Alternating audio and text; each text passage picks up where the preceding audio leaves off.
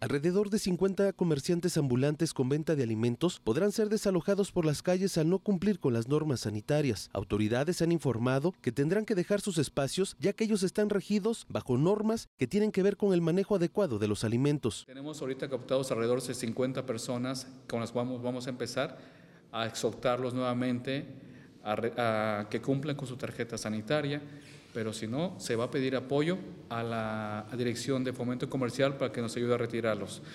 El contar con la tarjeta sanitaria, nosotros como Regiduría de Dirección de Salud no damos permiso, yo no otorgo un permiso para que vendan.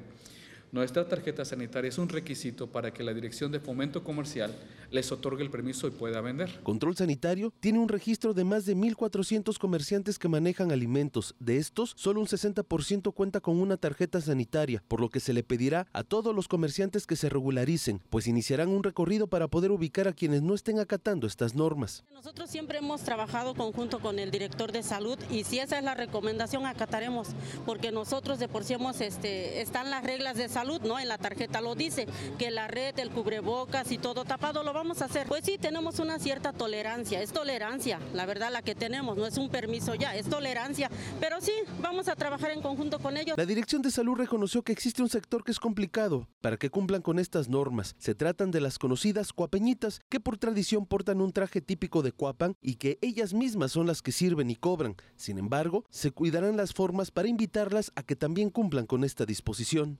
Para Mega Noticias, Iván Fierro.